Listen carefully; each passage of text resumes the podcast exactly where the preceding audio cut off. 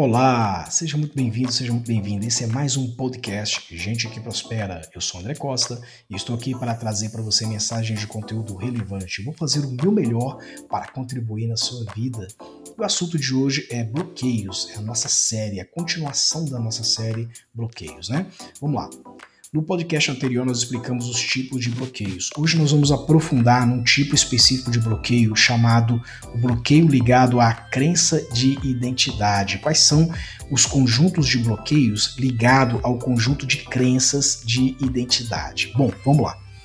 É, quando nós somos crianças, nós recebemos alguns apelidos, seja na escola, seja em casa, seja em algum local que a gente tem. Qual o problema? É que a gente inconscientemente começa a se comportar conforme aqueles apelidos ou conforme aquelas expressões que são lançadas em nossas vidas. E aquilo não define a gente, não define quem somos de verdade. Mas aquilo acaba se tornando uma característica impregnada na nossa condição. Então, por exemplo, uma criança né, é, criada em um determinado local, e nesse local, por exemplo, ela, por falta de atenção ou por falta de, vamos dizer, de uma de uma de um carinho, né, de, um, de uma atenção especial do lado emocional, essa criança ela começa a criar uma certa carência, uma carência de atenção, uma carência de pertencer a alguma coisa.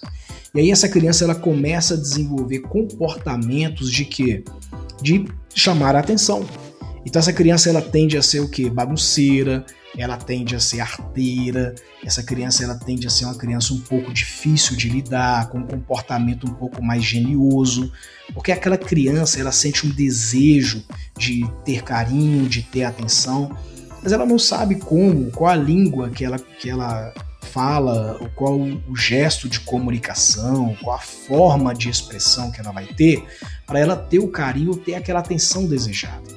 Então, ao longo do tempo, da construção da sua mentalidade, quando a criança começa a aprender a andar, começa a aprender a falar ou alguma coisa, nós temos estímulos, somos estimulados, né? E, e a, o, nosso, o nosso primitivo, né, o nosso reptiliano, ele é, starta muitos estímulos, ele joga para o nosso cérebro emocional muitos, muitos estímulos, né? E a gente acaba se comportando inconscientemente a partir daqueles estímulos para ter aquela atenção, para chamar aquela atenção. Isso vai construindo em nós uma coisa chamada comportamentos, ok?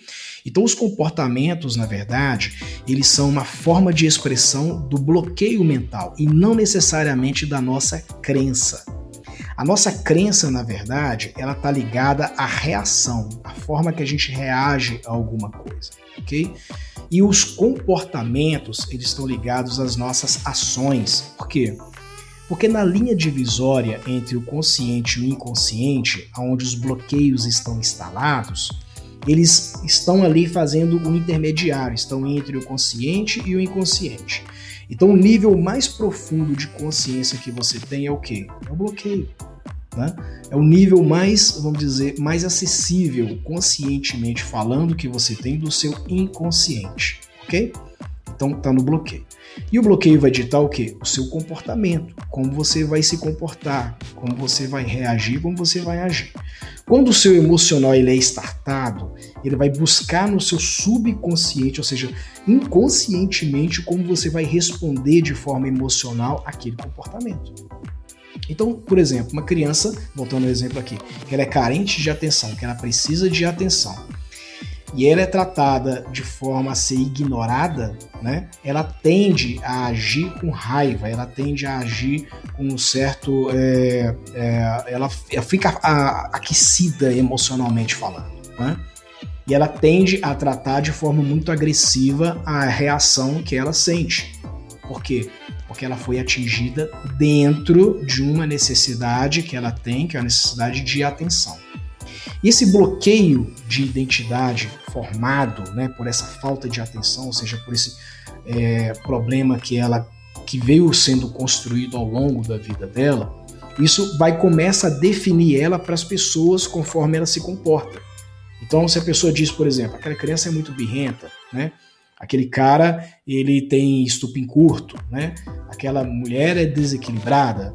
Então eles começam a definir as pessoas conforme os seus comportamentos. E aí a pessoa começa a se definir como um espelho de acordo com o feedback que as pessoas dão a ela.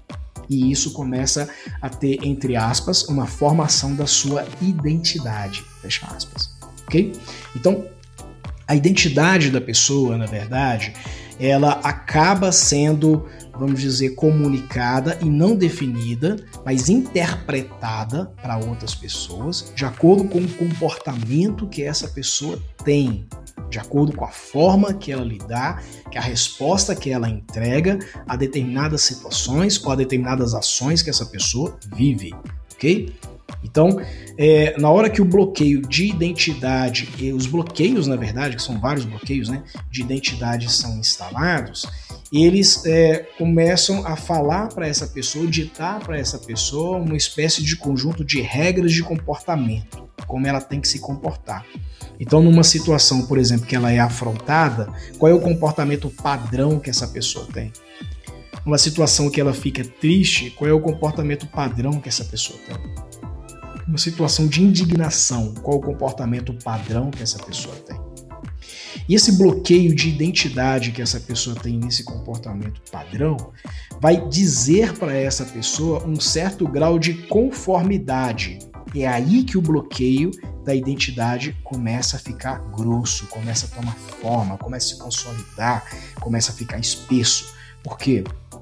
Porque a pessoa ela entra num nível de conformação muito alto. Ah, eu sou assim, começa aquele síndrome que a gente chama síndrome de de Gabriela, eu vou ser, eu sou assim, eu nasci assim, eu não vou mudar e tudo mais. E cada vez que a pessoa diz que não vai mudar, ela está reforçando a crença de identidade que ela tem. Então o bloqueio começa a ficar muito maior.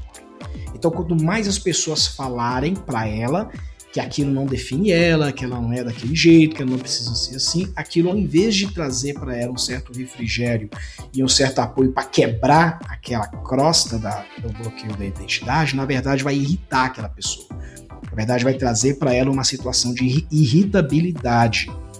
Então, qual o exercício que você precisa de fazer? Primeiro, eu quero que você anota três reações que você tem quando você se confronta, quando você se depara com essas situações. Primeiro, uma situação de ofensa, como você reage a uma ofensa?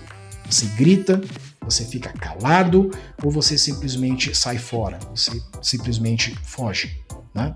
São essas três reações basicamente que nós temos a partir do cérebro do reptiliano, tá? Quando você se depara com uma situação triste, como você se comporta? Você se reage se defendendo, né? Uma situação, seja uma história que você ouviu, você age em defesa, você age em acusação, como é que você age? Você simplesmente paralisa, fica quieto, né? Absorve aquilo, mas fica na sua, ou você simplesmente foge da situação. Você disfarça o assunto, você muda de assunto, você entra em outro assunto, você faz alguma outra coisa. E por último, né, numa situação, vamos dizer, de alegria, de comemoração, onde você é parabenizado por alguma conquista ou por alguma coisa, o que, que você faz? Você acata, você aceita aquilo né, que é colocado para você, você simplesmente ignora tudo aquilo que está acontecendo para você entrar no ouvido sai no outro, né? Ou você rebate aquilo, joga, não, não foi eu, não tem nada a ver comigo, foi o fulano, na verdade eu não fiz isso, na verdade eu foge, foge da situação. Qual o tipo de ação que você tem em relação quando você se depara a essas situações, tá? Vamos analisar direitinho isso aí, porque isso vai trazer para nós realmente o que está acontecendo com a nossa crença de identidade. Na verdade, todos nós temos uma identidade padrão, né? Padrão que é o quê? Que é voltada para o sucesso, é voltada para acreditar que nós somos os melhores, nós somos bons, nós somos capazes, nós somos poderosos, nós somos é, temos uma feitura e temos um DNA muito grande. Isso é o que define a gente de verdade, quem nós somos de verdade. O problema é que nós deixamos que as pessoas, que as situações, que as ocorrências, que tudo que ocorre em volta de nós nos definam. E a gente acaba olhando para um espelho e vê uma imagem que a gente não gosta ok? Mas vamos lá. No próximo podcast, nós vamos falar agora sobre os bloqueios, né? Nós vamos falar no próximo podcast sobre os bloqueios de capacidade, tá? Como eles interferem, como eles agem em nossas vidas, ok? Beijo no coração, meu nome é André Costa e até o próximo.